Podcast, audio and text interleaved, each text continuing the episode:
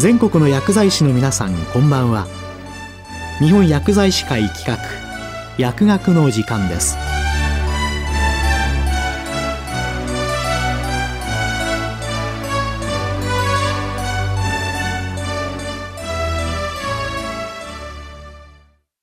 今日は厚生労働省アワー臨床研究法について。厚生労働省医政局研究開発振興課西方修馬さんにお話しいただきます。皆さんこんばんは。厚生労働省医政局研究開発振興課の西方と申します。今回は臨床研究法についてお話しさせていただきます。さて本題である臨床研究法について説明する前に、そもそも臨床研究とは何なのか、何のためにやるのかというところからご説明したいと思います。臨床研究という単語自体は皆さんも一度は耳にしたことがあると思います。では、臨床研究とは何なのか。至極単純な用語の定義に関する質問ですが、実はこれに答えるのは案外難しいのです。なぜなら、臨床研究という単語は辞書に載っておらず、具体的にどのようなものを指すのか、明確に定義されていないからです。しかしながら、皆さんが臨床研究と聞いた時に持つイメージは、大体が似通っていると思います。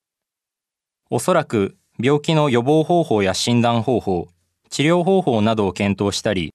病気の原因や病態を解明したりするために、人を対象に行う医学系研究をイメージするのではないでしょうか。実際、インターネットで臨床研究と調べてみても、治験等の臨床試験や観察研究などを含めた人を対象としたあらゆる医学系研究のことを指していることが多いように思います。少し回りくどい話になってしまいましたが、なぜこんな話から始めたのかというと、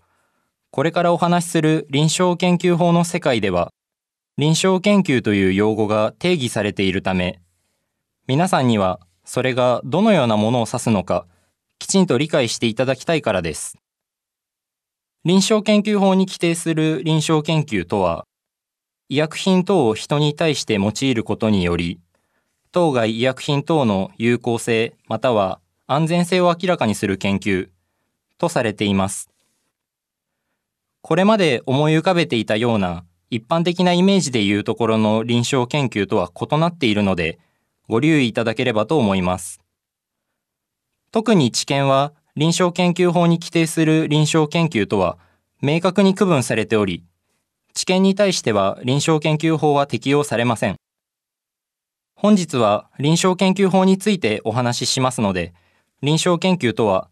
医薬品等を人に対して用いることにより、当該医薬品等の有効性または安全性を明らかにする研究と考えていただければと思います。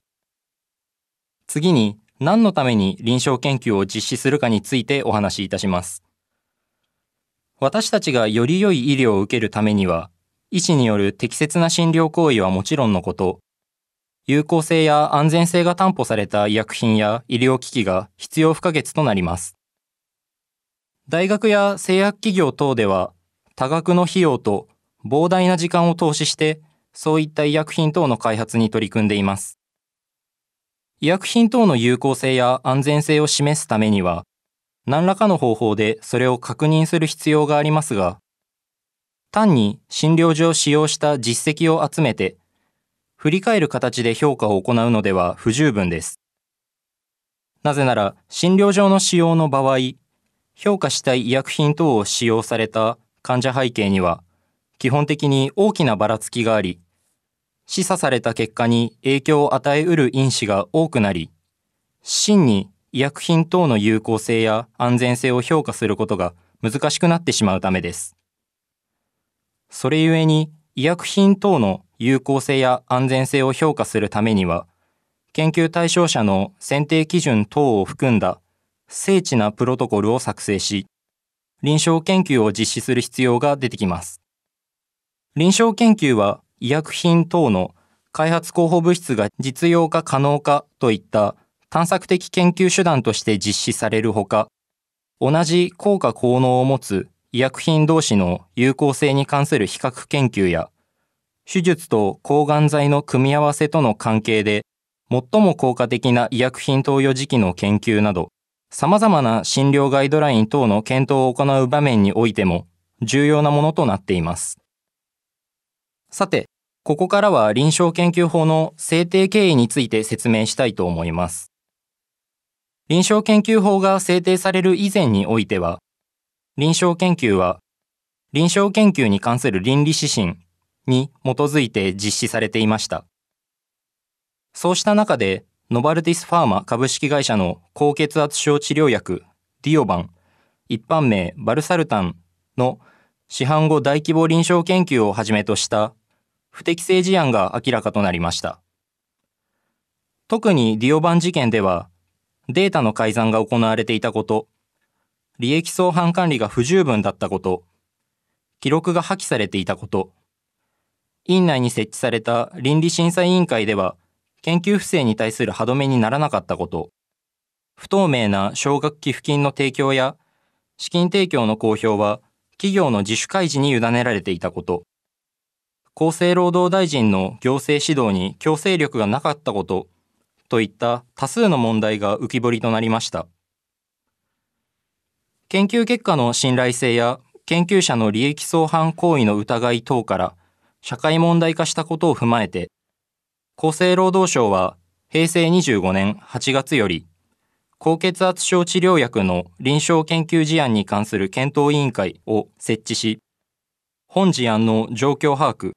及び再発防止策等の具体的方策の検討を行いました。平成26年4月には、高血圧症治療薬の臨床研究事案を踏まえた対応及び再発防止策についてという報告書を公表しましたが、ここでは臨床研究に関する倫理指針の見直しの中で必要な対応を図ること、臨床研究に関する法制度の必要性について、平成26年秋をめどに検討を進めること、等が提言されました。また、それを受けて設置された臨床研究にかかる制度のあり方に関する検討会では、不適正事案が判明した場合の調査、再発防止策の策定、関係者の処分等の迅速な対応を行うには、現状の制度では限界があり、信頼回復のためには倫理指針の遵守だけでは十分とは言えない。他方で、過度な規制導入は研究の萎縮をもたらすなどの影響が懸念される。自由な研究環境を確保しつつ、法規制による研究の萎縮防止のためには、法規制と研究者等の自助努力、法規制以外の対応方策とのバランスが重要である。欧米の規制を参考に、我が国においても一定の範囲の臨床研究に法規制が必要だが、その際、運用面において、研究者に過度な負担を課すことがないよう配慮することも必要である、といった提言がなされました。こういった議論を踏まえて法案の作成や国会審議を経た後、平成29年4月7日、第193回国会において、臨床研究法は成立し、同年4月14日に交付、平成30年4月1日に施行されました。臨床研究法は以上のような経緯を踏まえて制定されたため、法第1条には、この法律は臨床研究の実施の手続き、認定臨床研究審査委員会による審査意見業務の適切な実施のための措置、臨床研究に関する資金等の提供に関する情報の公表の制度等を定めることにより、臨床研究の対象者をはじめとする国民の臨床研究に対する信頼の確保を図ることを通じて、その実施を推進し、もって保健衛生の向上に寄与することを目的とする、と明記されることとなりました。冒頭で述べた通り、臨床研究法に規定する臨床研究とは、医薬品等を人に対して用いることにより、当該医薬品等の有効性または安全性を明らかにする研究と定義されていますが、その中でも特に未承認、適用外の医薬品等の臨床研究、及び製薬企業等から研究資金等の提供を受けて実施する当該製薬企業等の医薬品等の臨床研究を特定臨床研究と定義しています。特定臨床研究を実施する者に対しては、モニタリングや監査の実施、利益相反の管理等の実施基準の遵守、及び記録の保存等を義務付けるとともに、研究実施の適否等については、厚生労働大臣の認定を受けた認定臨床研究審査委員会の意見を聞いた上で、実施計画を厚生労働大臣に提出することを義務付けました。また、製薬企業等に対しては、当該製薬企業等の医薬品等の臨床研究に対して、資金を提供する際の契約の締結を義務付けた上、研究資金等の提供に関する情報等の公表についても義務付けました。他方で、実施基準違反に対する指導、監督という観点で、実施基準違反があった際には、厚生労働大臣は改善命令を行い、これに従わない場合には、特定臨床研究の停止等を命じることができるようになりました。さらに、保健衛生上の危害の発生や、その拡大防止のために必要な場合においては、改善命令を経ることなく、特定臨床研究の停止等を命じることができることとなりました。以上、簡単ではございますが、臨床研究法についてお話しさせていただきました。厚生労働省のホームページでは、より詳細な情報を掲載しておりますので、興味のある方はご確認いただき、理解を深めていただければ幸いに存じます。厚生労働省では引き続き、このような場での制度の説明や、ホームページにおける情報提供などを行ってまいりますので、今後とも厚生労働行政へのご協力をどうぞよろしくお願いいたします。短い時間となりましたが、本日はどうもありがとうございました。今日は厚生労働省アワー臨床研究法について、厚生労働省医政局研究開発振興課西方修馬さんにお話しいただきました。